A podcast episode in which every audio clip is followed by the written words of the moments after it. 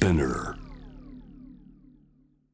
アップクロス。今週は各曜日のニューススーパーバイザーがゲストとして登場するスペシャル企画です。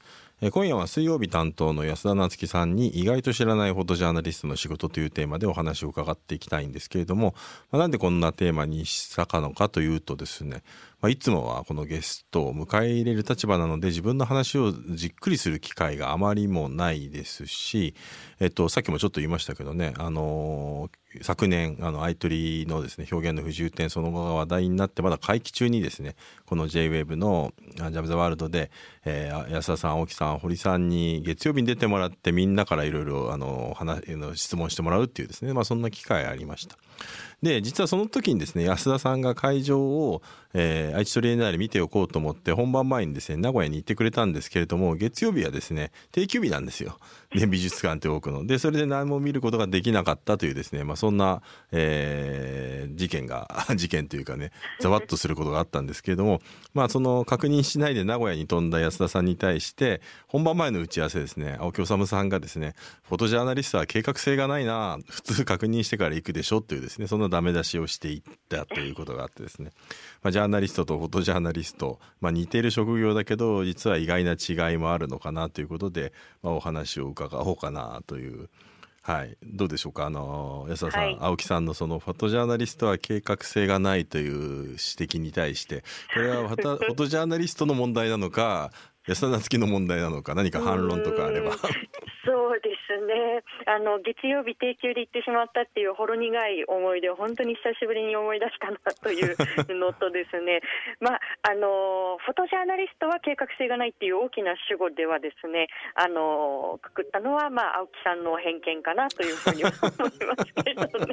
まあ、あの一口に言っても本当にいろんな人がいますからただやっぱりあの真面目な話をすると本当にこう日本と治安感覚が違うところに行く時っていうのはもうあの計画性がないとやっぱりこう命に直結するものなので、うん、あのそこには気を配っているつもりかなと思います。まあ、計画性なかったらね、あの、はい、より死ぬリスクが高まるってことを考えれば、ね、ジャーナまあ業界にもよりますけど、ジャーナリストよりもね、はい、なんか緻密なあの計画性が求められるっていうところもあるんでしょうけどね。によってはそうですね。うん、そう実はね、だから僕と安田さんがね出会ったのはこのジャムザワールドがきっかけなんですよね。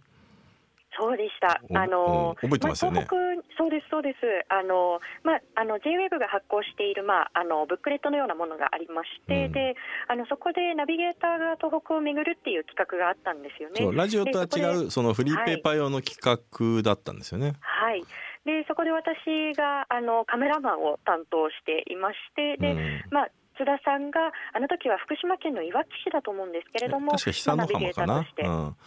そうですね、うん、はいそそうなんですよ。だから9年前だから震災の後だったのでだから9年前だったので、はい、あのー、だからまあ安田さんもまだ20代でそうですね。まあなんでしょう、まあ、だからキャリアもまだあのそういう意味ではまあ駆け出しに毛が生えたぐらいな感じですね。駆け出しの駆け出しで、まあ、あの写真兼運転手でしたね、あの時は。そうだからそうなんですよ、はい、だからあのそういう取材に行った時のそのカメラマンさんみたいな感じのあの、はい、時が印象だったんで、まあ、その時から比べればもうねもう気がつけばもうずっと僕は安田さんの背中を追いかけるみたいなそんな大きな存在になってしまわれてなでしょう。はい。いやだからそうねでもやっぱりそういうであの時に僕やっぱりすごく覚えてるのが、うん、あの陸前高田のねあの話をしてくれて、はい、でその陸前高田に行ってあの知り合いがいてそこで出会った人たちといろんな話をしてで、陸前高田の避難所とかでめっちゃみんなおっちゃんとかがツイッターやってますよって話を聞いて、えそれ取材したいと思ってあの連絡先とか教えてもらってそれで僕も陸前高田と縁ができてみたいなね。そうでしたね、なんかあの仮設住宅ナウなんてあの不慣れながらやっぱりこう住人の方々がこうつぶやいていてで、まあ、その時にその陸前高田の仮設住宅で自治会長をしていた佐藤和夫さんがその、まあ、津田さんにこうやって発信のないところにリターンがないからっていうことを確かお話しされたんですよね。でそれがやっぱりあの津田さんにとってもとても大きな言葉だったっていうふうには後ほど伺いましたね。ねまあ、でもあれがだから9年前。だからなんかあっという間間な気もするしだいぶ前だなっていう感じもするし、うんまあそれぐらいねなんかお互いいろんな,、まあ、みな濃い密度でね仕事をしてきたっていうことだとは思うんですけど。はいあのーまあ今日のね話で言うとそ安田さんがそのフォトジャーナリストを志した原点カメラマンではなくフォトジャーナリスト、そしてなぜそうですね、はいなぜそのフォトジャーナリストを名乗ろうと思ったというところも含めて教えていただけると。そうですね、あの本当に原点の原点はあの高校2年生16歳の時に、まあ、国境なき子どもたちというアジアの教育支援をしている NPO がありましてでそこが毎年その、まあ、11歳から16歳までの日本の子たちを、まあ、2人ずつ子ども記者のような形で、まあ、現地に取材派遣するっていうプログラムをやっているっていうことを知ったんですね。で高校2年生の時にその子ども記者の一人として、まあ、カンボジアを取材したっていうことがきっかけで、まあ、本当にこう誰しもがあの現地を訪れてこう人と出会うっていうことはできなくてもその出会いにこう近づけるっていうことは何かの手段でできないだろうかっていうことを考えていた時に、まあ、たまたまその団体つながりで大学生の時に、まあ、フォトジャーナリストっていう仕事をやっている人たちに出会えたのであなるほどこう写真で誰かと出会ったような感覚に近づけるこう現地と日本とをつなげる窓のようなものを作っている仕事をしている人たちっているんだっていうことで、まあ、自分が見聞きしたことと、まあ、それが具体的な職業になるっていうことがつながったっていう感じですね。ああこれだからじゃあまあジャーナリストとフォトジャーナリストっていうのがあってでも、はいあの安田さんはフォトジャーナリストで写真も撮るけれども、まあ、はい同時に文章も書きますよね。そうで文章も書いてやっぱ写真と文章でいろいろ伝えていくっていうことをしてたりもする、これはフォトジャーナリストを選んだのは何か理由はあったんですか？しいところなんですけれどあの例えばその書くっていうことにあの集中している方々のことを別に否定するわけではなくてただ例えばそのイラク戦争の時なんかを振り返ってみるとその実際にそのイラクに行かなくてもお隣の国のヨルダン発であのいろんな記事を書いている記者さんってあの新聞社で結構いたと思うんですよね。だからそういう形でその実際に現地に行かなくても現地からの情報をいろいろ元にして文章を書いて記事にするっていうことはできると思うんですけれども、うん。ただやっぱり写真ってこう例えば連写みたいなことはできないので、うんうん。その絶対的にその現場に行かないと撮れないものなわけですよね。うん。だからやっぱり、まあ、言ってみれば人に会いに行くっていうこと自体が仕事っていうことなので、まあ、そこにこう意義も感じるし、まあ、やりがいだったり喜びもその点に感じるからっていうのは大きいかもしれないですね。うん。これはもうあのこのことをこの写真を撮ってそして写真でいろいろな世界の現実を伝えていくっていうことをもうはい。一生の仕事にしようという、なんていうか覚悟みたいなのができたのっていつぐらいの時間だったんでしょうか？ね、でもやっぱり自然と、あのそうだ、フォトジャーナリストになってやろう、おおみたいな、あのすごくやっぱりこう沸点みたいなものがあったわけではないんですよね。いつの間でにかなってたみたいな。そう私、すごくあのずうずうしい高校生だったので、もうあの高校生の時にそのカンボジアから行って帰ってきて、であのこれはなんとかこうアウトプットしたいと思って、もうあらゆる新聞社とか雑誌社にこう電話したりメールしたりしたんですよ、おー記事を書きたいって。うんで、あのーまあ、何しかやっぱり答えてくださって、そのうちの一つが、あのーまあ、岩波書店から出ている、あの非常にこう硬派な雑誌だったんですね。であの素晴らしい雑誌ですしあの私もやっぱりよく読ませてもらっているものでは今でもあるんですけれどただやっぱり自分はこう高校生として現地でこう同世代の子たちを取材させてもらってやっぱり日本に帰ってきたら同じ世代の子たちこういう現状があるんだよっていうことをやっぱり同じ世代の子たちに発信したかったんですよね。うんでもやっぱりそのいきなりその硬派な分厚い雑誌を文章で読んでくださいっていうとちょっとハードルが高いなそこまでのちょっと動線とかあの扉っていうのをどうやって作ったらいいんだろうかっていうことをすごく考えていたんですね。でもやっぱりあの学校の教室で当時はスマホがないのでやっぱりあの写真をプリントしてこう友達に見せてあのカンボジアに行ってきたんだ夏休みなんてやってると普段話しかけてきたことがないような子たちが、うん。あれそれ何どこに行ったのって話しかけてくる。あなるほどこの写真っていうのはこれなんだろうとかあのここに写ってるものもっと知りたいっていうその知りたいの最初の扉を、まあ、開いてくれる間口を作ってくれるものなのかなっていうことを、まあ、その時ぐらいから気づいたのかなとは今振り返りますね、ね、だからやっぱコミュニケーションツールとしてコミュニケーションの話が広がるきっかけのツールとして、はい写真っていうのはすごいパワフルなツールだし、はいでね、でもその話を聞いてると、まあ、なんでインスタグラムがあんなに世界中で広まっていったのかっていうこともよくわかるというかね。うん、そんな気がしますね。そうですね。だからもう言語すらも言わないわけですよね。写真、ね、1枚の写真があればもうそれでいろんなことをパッて超えて伝えるし、やっぱりインスタグラムがねあれだけ普及したのってあのやっぱり写真ってノンバーバルなコミュニケーションだから言葉が分かんなくても伝わかなり伝えることができるっていうね。そこがやっぱり強いんでしょうね。うねあとやっぱりその、まあ、動画も動画であのすごくパワフルなあの手段ではあるんですけれどやっぱり自分のペースで自分のこう見たい形でこう見れるっていうのも一つ写真で、まあ、今のインスタグラムなんかまさにそうだと思うんですけれど、まあ、魅力でありその特徴の一つかなっていう気はしますね。うんこれあの実際にそしてまああのそこからやり始めてカメラってでもこれ普通ねなんていうかカメラマンだったらより商業的なカメラマンとかだと、はい、まあ今だいぶ変わりましたけど昔だったらその師匠がいて師匠にいろいろ教えてもらって師匠のアシスタントしながらプロになっていくみたいなある程度ルートがあったと思うんですよね。はい、ただこれまあ要するに写真を撮っていろいろな世界の現実を伝えるっていうのはまあ、あのそれを仕事にするとなるとやっぱり多くは新聞記者になって海外の特派員とかになって要するに写真を写真部に新聞記者で写真部に行ってみたいな人が多分多いと思うんですよね。でルートもなんていうか限られてるし、はい、これってだからあのカメラとかを持ち始めてでどどういうふうになればいい写真が撮れるのかみたいなものはどうやって学んでいったんですか、そうですね。あの私が大学生の時ってちょうどその、まあ、フィルムからデジタルへの移行期なんですよね。だから私も本当に最初だけフィルムカメラを触ってあとはもう全部デジタルなので言ってみれば昔はやっぱりその誰かに指示してその弟子入りして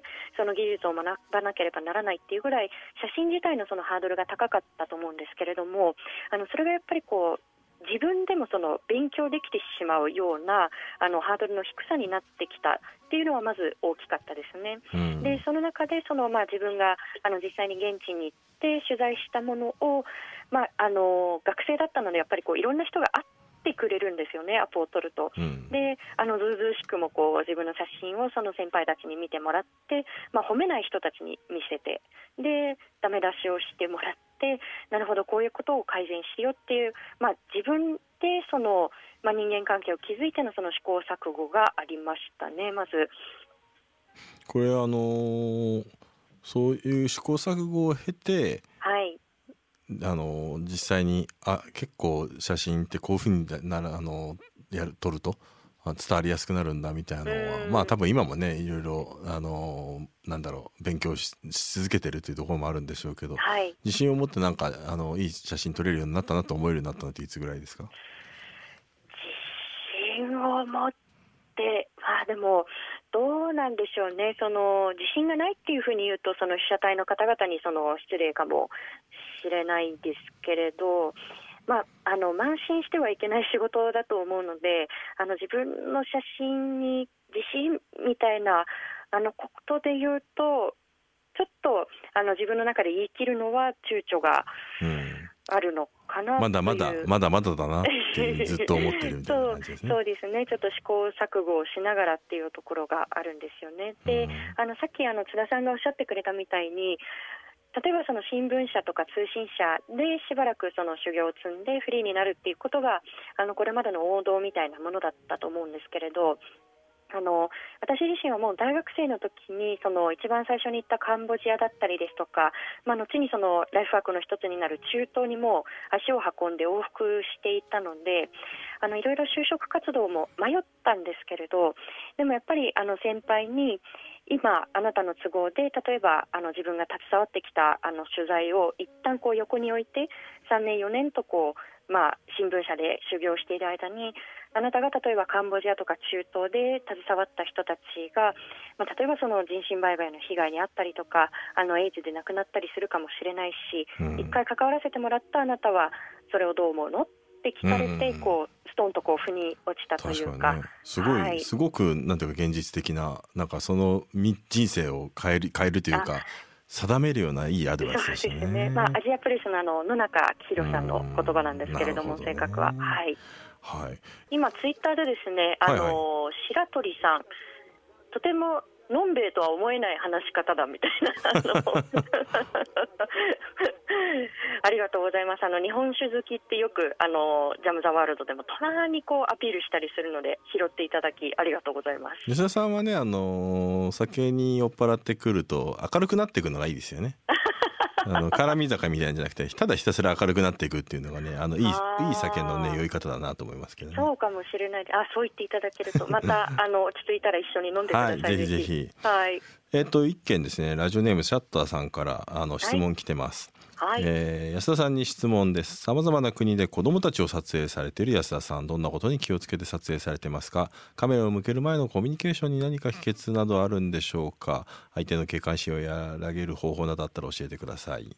はい。あのこれは本当によく聞かれることなんですけれどもやっぱりカメラを向けるってあの人によってはやっぱり抵抗感があったりでやっぱり場面によっては暴力的になってしまったりすることがあると思うんですよね。であのこれは多分津田さんもあの言葉で取材していてもそうだと思うんですけれどもやっぱり人が人はこう心の扉を開けるペースってそれぞれでもうどんどん聞いてっていう人もいれば自分には伝えたいことがあるんだけれどまだちょっと今あの心の扉をどうしてもこう開けなくてっていう方もいる、うん、であのこれが多分あの大きなメディアに所属をしているかいないかの大きな違いだと思うんですけれども私たちのようにその、まあ、大きなメディアに所属をしていないフォトジャーナリストってこう明確な締め切りがあのない場合が結構ありますよね。例えば、ねうん、あの今日の夕刊までに間に合わせなければいけないので、うん、今話を聞かせてくださいみたいなことがないのであの自分のペースに相手を合わせるさせるっていうよりも自分のペースを相手に合わせていくっていうことができるでそのコミュニケーションの延長線上でこうスーッとカメラが入っていくような、まあ、そういうことがあのできるといいなというふうには心がけていますね。だからやっぱり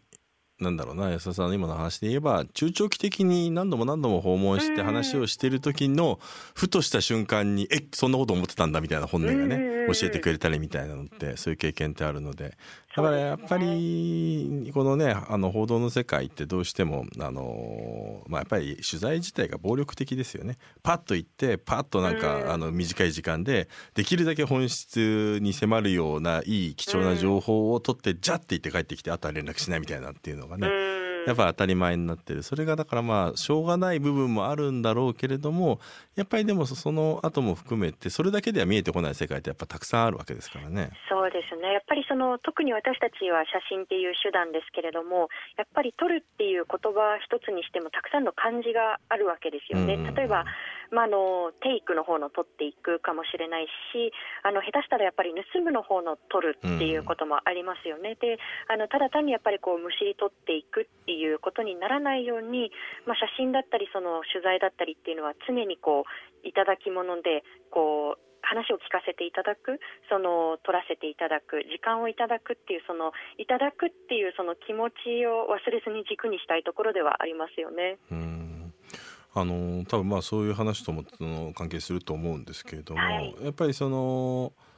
この新型コロナウイルスなんかもそうなんですけど、まあ、昨今の日本、まあ、自己責任論、まあ、考えてみればまさにイラクの、あの日本人人質事件ぐらいからあそこからまあ政治家なんかも言い始めて、はい、この15年ぐらいなんというかどんどんあの自己責任っていうのが日本人の内面に内面化されていくようななんか、あの時代でもあったと思う、まあ、それがまたネットが拍車をかけてるみたいなところもあると思うんですけど、これだけだから紛争地を取材するジャーナリストボードジャーナリストが拘束されたりすると、自己責任でしょみたいなことを言われたりもする。これ、まあ、海外だとむしろあの海外だとむしろあのむしろこういう人たちがいるから自分たちは知れるんだからといって少なくとも自己責任みたいな言葉がゼロではないにしてもまあ多分相当少ない。この辺りってなんか感覚、はい、あの日本にいてこういう仕事をしているのと海外に行って取材をしていて、どうでしょう？このなんかギャップみたいなものってどう感じてます？ですね、やっぱりそのイラクだったりシリアの取材をしているとあのいろんな国のジャーナリストに会えるんですよね。であの日本のその自己責任論みたいなものを説明しようとするんですけれどあのそもそもこの状況を英語でどうやって説明したらいいんだろうかっていうことがまずあるんですよね。うん、であの例えばそのアメリカのジャーナリストの方にそのお話をしたりするとまずその、まあ、何かあってあのジャーナリストがその危険地で何かに巻き込まれてそれを叩いて切り捨てるっていうその、まあ、自己責任論みたいな概念がないっていうあのことを話してくれたりですとか、まあ、あとはそのこれは、えーと、オランダのジャーナリストの方とお話しした時ですかね。その、まあ、その叩くエネルギーっていうのをもっと別のところに注げばいいのにだったり えとあとフランスだったと思うんですけれどもあの日本でやっぱりその人道支援の関係者だったりジャーナリストの方がまあ、拘束をされたりするとものすごくお騒ぎになるじゃないですか、うん、でもあのフランスではじゃあそこまで大きくあの報道されない。なぜかというとやっぱり国としてあの責任を持ってそこにあの対処するだろうっていうことがそもそも前提としてあるのであのそこまであのわっと大きく騒いだりはしないんだっていう話を、まあ、聞いたりはしますよね。うんなんかね僕も去年ね愛知トリエンナーレの経験で似たようなことがあって、はい、つまりそのあの最初の問題っていうのは抗議が電話とかで殺到したんですね事務局に。で殺到してでそれに対して、えーまあ、もうこのままだと現場が持たないのでやめると。で一時企画あの企画を中止すると。しかしやっぱそれに対してアーティストたちがもうすごくあのいやおかしいだろうと言ってこれ表現の自由侵害だって言ってきた。でこれ海外のアーティストたちがそれでボイコットをしたんですけれどもでもねやっぱそこにあの言葉がなかったんですよね。なんでこれボイコットするのかと。いやあのこれは別に自分たちの検閲ではなくてこのような形で電話で抗議が殺到してしまっていてその愛知県の職員がそれによっても大変疲弊して傷ついていて、えー、恐怖を感じている。だからこれダメなんだって言った時に彼はその理由が分かんない、え電話なんか出なきゃいいじゃんっていう。だからえいやそういやこう日本の公務員は電話には出なければいけないしなんかどんなことを罵倒され続けてもそれを聞かなければいけないんですって言ってもな、何を言ってるのかわからないって言ってまず通じないんですよね。であとやっぱ文化ギャップみたいなところで言えばやっぱりその海外のアーティストだとあの変な話表現をしたことでジャーナリストとかあのアーティストがあの殺されたりするわけじゃないですか、はい、メキシコなんか本当にジャーナリストいっぱい殺されてるしアーティストも殺されてて命がけで表現してる人間からするとやっぱり日本でねあの電話が電話で人は死なないよねみたいな感覚があってこのギャップってちょっとすごく大きいなみたいなって思って。まあ、あのただやっぱりあの場で本当にあの罵倒を受け続けてきたあの、まあ、電話対応してきた方々の命を守ろうっていうのはやっぱり一つ対処しなければならなかった措置だとは思うんですよね、うん、ただ日本の中であの本当に残念だったのがやっぱりその問題視しなければいけないのはそういう理不尽なその伝突をしてきた側なんですよね、でもやっぱりその現場の対応があの適切だったのか否かみたいなことにその、まあ、賠償化されて、その悪質なその伝突みたいなのをやめようよっていうところに力点が置かれない報道がたくさん、まあ、目立ったっていうのは本当に残念な現象だったな、それが多分あのマインドとしてはその、まあ、自己責任論でその海外で、まあ、巻き込まれてしまったジャーナリストを、まあ、切り捨てるこうまあ、お前が悪いんだっていうことに賠償化していくっていうことで多分根底ではつながっているようなところですよね。そうですよねだから多分これで、まあ、安田さんのね活動の話とも多分それなんだろうモチベーションにつながってると思うんですけど、あのただそうは言っても人々がこういうさまざまなね多分まあ政策的な社会環境の変化あるいはネットの発展みたいなもので分断している、まあ、分断って我々のもうここ5年ぐらいずっと毎日聞いてるようなキーワードになっちゃったんだけれどもだけれども別にその分断だけがあるわけではなくてその中にはやっぱり対話ができたりとかあのうん。対話できることによってあの理解が進むみたいなこと。でそれが完全に死に絶えたわけでもないとも思うんですよ。でうん。実際その安田さんがね NPO 法人 Dialogue for People というのをあの、はい。作られてだあの副代表理事やられている、これだからやっぱりその NPO の名前にそのダイアログっていうね対話というのが含まれていること、うん。ここにすごく強いなんか思いを感じるんですけどどんな思いで、うん。まあ、このあ。NPO 立ち上げてどういう活動をされてるのか教えていただけると。そうですね。あのそもそもその NPO っていう形態にしたのにはあのいろんな理由があるんですけれどもまずそもそもその今日のテーマが意外と知らないフォトジャーナリストの仕事っていう、うん。この意外と知らないっていうことはやっぱりなり手が少ないっていうことなんですよね。でもじゃあなんでなり手が少ないんだろうってなった時にやっぱりその伝えるっていう仕事を独立してやっていきたくてもその経済的にどういうふうに目を立てていいのかわからないっていう子たちがたくさんいるんですよね。で今あの私たちの取材発信活動っていうのはたくさんのそのサポーターの方々にご寄付であの支えてもらっていてあの自分たちさえ良ければではなくって次世代がこういう仕事をやりたいってなった時のその、まあ、基盤を作っていきたいなっていうことが一つとあのそれからこのダイアログなんですけれどあの津田さんもやっぱりこういうお仕事されていてあの実感するところだと思うんですけれど伝える仕事ってやっぱりすごく長いスパンで考えなければいけないものだと思うんですね。うんであの例えばあの自分があの中高にあの中学校だったり高校にその取材、えーとまあ、講演に行くことが多くてで何年か経ってからあの時の講演がきっかけで自分は進路を選びましたっていう近況報告をしてくれるあの子たちがいるんですねだから心の種を植えていくような仕事だと思っているんです。うんでそういう意味でもやっぱり息長くその、まあ、時を超えてその対話をしなければならないなっていうことでこういう名前をつけたっていうことはありますね。うーんこれあのどうですか？実際にあの活動をしてきて、まあ、これから本当に発展させていくぞっていうタイミングでのこのコロナ禍で、はい、あのそうなんです。やっぱり、まあ、安田さんっていうととにかくちょっと空きがあったら海外いつも行ってるなみたいな、ああ日本いたんだみたいなっていうねそんなことをやっぱ持ってる印象の方が僕は強かったんだけども、ね。まあそんなあのそうなんですね。だから東京にいないなって印象があって海イラク行ってて あ東京戻ってきたかと思ったら陸前高田かみたいなっていう感じだったので、まあ本当に全国全世界飛び回ってたと思うんですけど。まあ、このコロナによってそういう我々うん。移動がなかなかできないしでしかもうん。無理やり行ったら行ったで感染されてそれが加害者にもなりかねないですね。ね。非常にちょっと難しい状況に置かれてると思うんですけど。そうですね。やっぱり、うんあの脆弱な地域に行くのでそこは気をつけたいですし、ただやっぱりまあライフワークだった海外取材ができなくなったことで本当にこうなんて言うんでしょうこう丘に上がったカッパ状態でもう皿がカピカピになりかけてるみたいな感じに一時期なってたんですけれどでもやっぱり日本国内にもあのやるべきことっていうのは本当にたくさんあってあのそれこそあの津田さんには何度かお話をしていますけれどあの私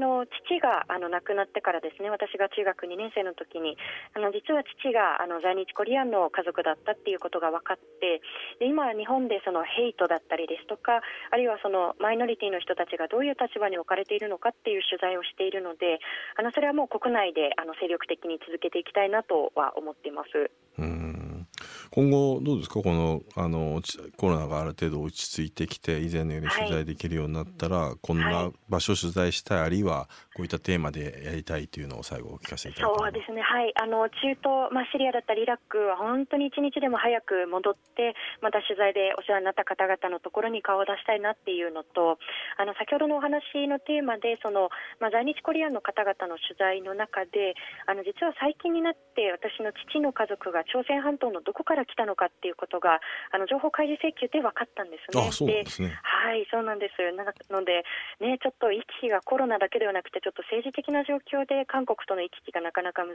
しい状況ですけれど、でもやっぱり隣国なので、一日も早くお邪魔して、まあ、取材とこう父の家族の里帰りも兼ねて、その、まあ、元々の故郷を訪れたいなとは思ってます。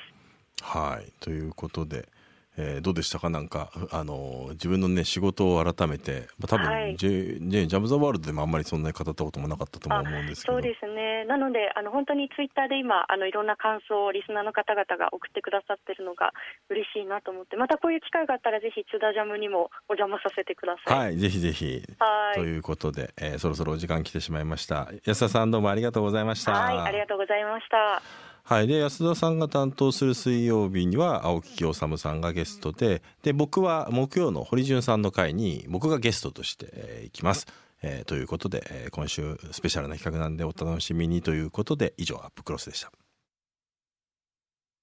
はい、えっ、と、9月28日月曜日の編集後期、今週はこのグローバーさんに代わって、まあ、2週連続ナビゲートするんですけれども、えーまあ久しぶりですけれども、あの、楽しかったですね。あのーやっぱやってみると2時間があっという間なのが、なので、なんかあのーだか逆に言うと2時間があっという間なので、あの、今、このニューススーパーバイザーとして出ていて、まあ来て帰るまで1時間ちょっとぐらいですけど、なんかそれとあんまり変わんないなっていう 感じもするんですよね。うん、まあなんかそんなことを思いながら、あの、やってましたけれども。はい、あのあと、安田さんですね、まあ思い出話をしつつも、なんか、まあ大体ね、だいぶ親しくさせてもらってるので、いろんな話も伺ってはきたんですけれども、まあ改めてこうやって番組でね、話を聞くと、知らない話が結構あったりもするし、ああ、そうやっていろいろ学んでいったり、の多分自分で仕事を切り開いていったんだなっていうのが分かってそうなんですよね。だからあの彼女すごい若いんですよね。だからもう高校生の頃から今のような問題意識を持ってやっ